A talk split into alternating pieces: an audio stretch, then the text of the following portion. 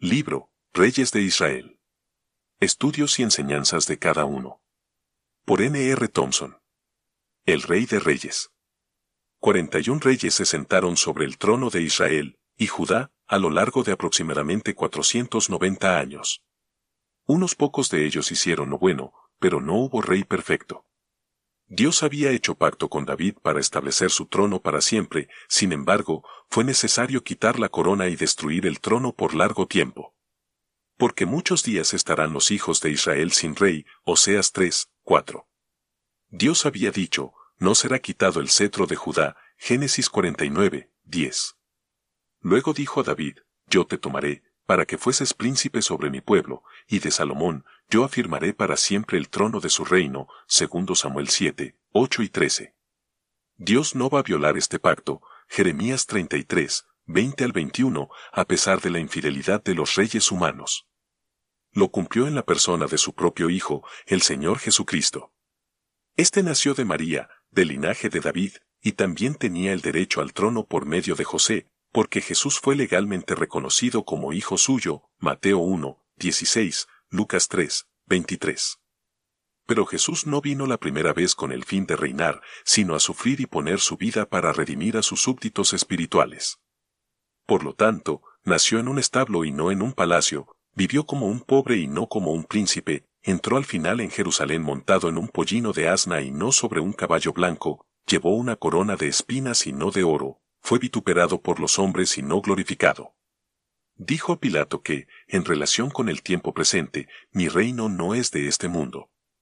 Después de la resurrección, Dios le ensalzó a su diestra hasta la aparición de nuestro Señor Jesucristo, la cual a su tiempo mostrará el bienaventurado y solo soberano, Rey de Reyes y Señor de Señores, 1 Timoteo 6, 14. Mientras tanto, ningún hombre carnal lo ha visto en esta forma, ni lo puede ver hasta que Él se manifieste en el día futuro.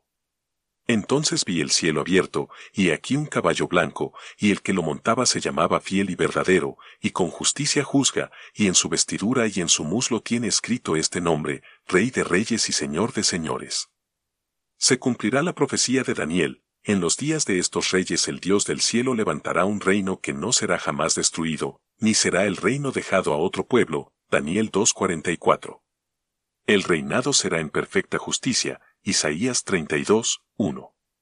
Cristo reinará por mil años en esta tierra antes de su destrucción total. Ezequiel describe la tierra santa bajo su dominio a partir del capítulo 40 hasta el fin del libro. Esta última dispensación o administración divina se efectuará en este mundo donde el pecado ha producido sus estragos, y los humanos siempre son mortales. Reinarán con Cristo los santos inmortales que hayan sido resucitados y transformados en la primera resurrección. Los súbditos terrenales serán mortales. La venida de Cristo a la tierra en juicio destruirá totalmente a todos los incrédulos, igual como se hizo en el diluvio. El milenio empezará como el mundo renovado después del diluvio, cuando los únicos sobrevivientes, cuatro parejas, eran creyentes. El Señor quitará la influencia del diablo, quien será atado, eliminará ciertos peligros como el de fieras y de serpientes, proveerá la abundancia, devolviendo las lluvias antiguas, controlará toda delincuencia y violencia por medio del gobierno justo y severo. La única imperfección se hallará en el corazón humano. Dios manifestará que el pecado no resulta del ambiente, sino que brota del corazón. Solamente la redención de Cristo puede cambiar al hombre y hacerle santo. En el caso de los descendientes de los ocho que salieron del arca, se desarrolló el pecado en sus nietos y bisnietos de tal modo que Dios destruyó la torre de Babel que hicieron. Los hijos del reino que serán echados a las tinieblas de afuera, Mateo 8, 12, son los hijos nacidos durante el reino, los cuales no habrán renacidos para ser hechos hijos de Dios. La salvación siempre ha sido y siempre será por el arrepentimiento personal y la fe en el Cordero de Dios.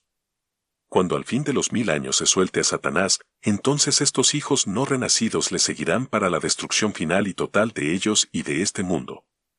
La tierra será quemada y Dios hará nuevos cielos y nueva tierra. Los salvados de Israel y de las demás naciones habrán pasado su vida mortal en la tierra milenaria y serán trasladados inmortales a la tierra nueva. De manera que el reino de Cristo permanecerá para siempre, ya no más en la tierra vieja, sino en la nueva, sobre gente inmortal y perfecta habiendo suprimido todo enemigo, de los cuales el postrero será la muerte misma, Cristo entregará al Dios y Padre un reino ya enteramente perfecto, para que Dios sea todo en todo. 1 Corintios 15, 24 al 28. El trono de Dios y del Cordero estará en ella y sus siervos le servirán, y verán su rostro, y reinarán por los siglos de los siglos. Apocalipsis 22, 3 al 5. Este es el fin de las cosas reveladas en la Biblia. Las cosas secretas pertenecen a Jehová nuestro Dios, mas las reveladas son para nosotros. Deuteronomio 29, 29. Por lo tanto, al Rey de los siglos, inmortal, invisible, el único y sabio Dios, sea honra y gloria por los siglos de los siglos. Amén. 1 Timoteo 1, 17. Fin del libro, Reyes de Israel. Estudios y enseñanzas de cada uno. Por N. R. Thompson.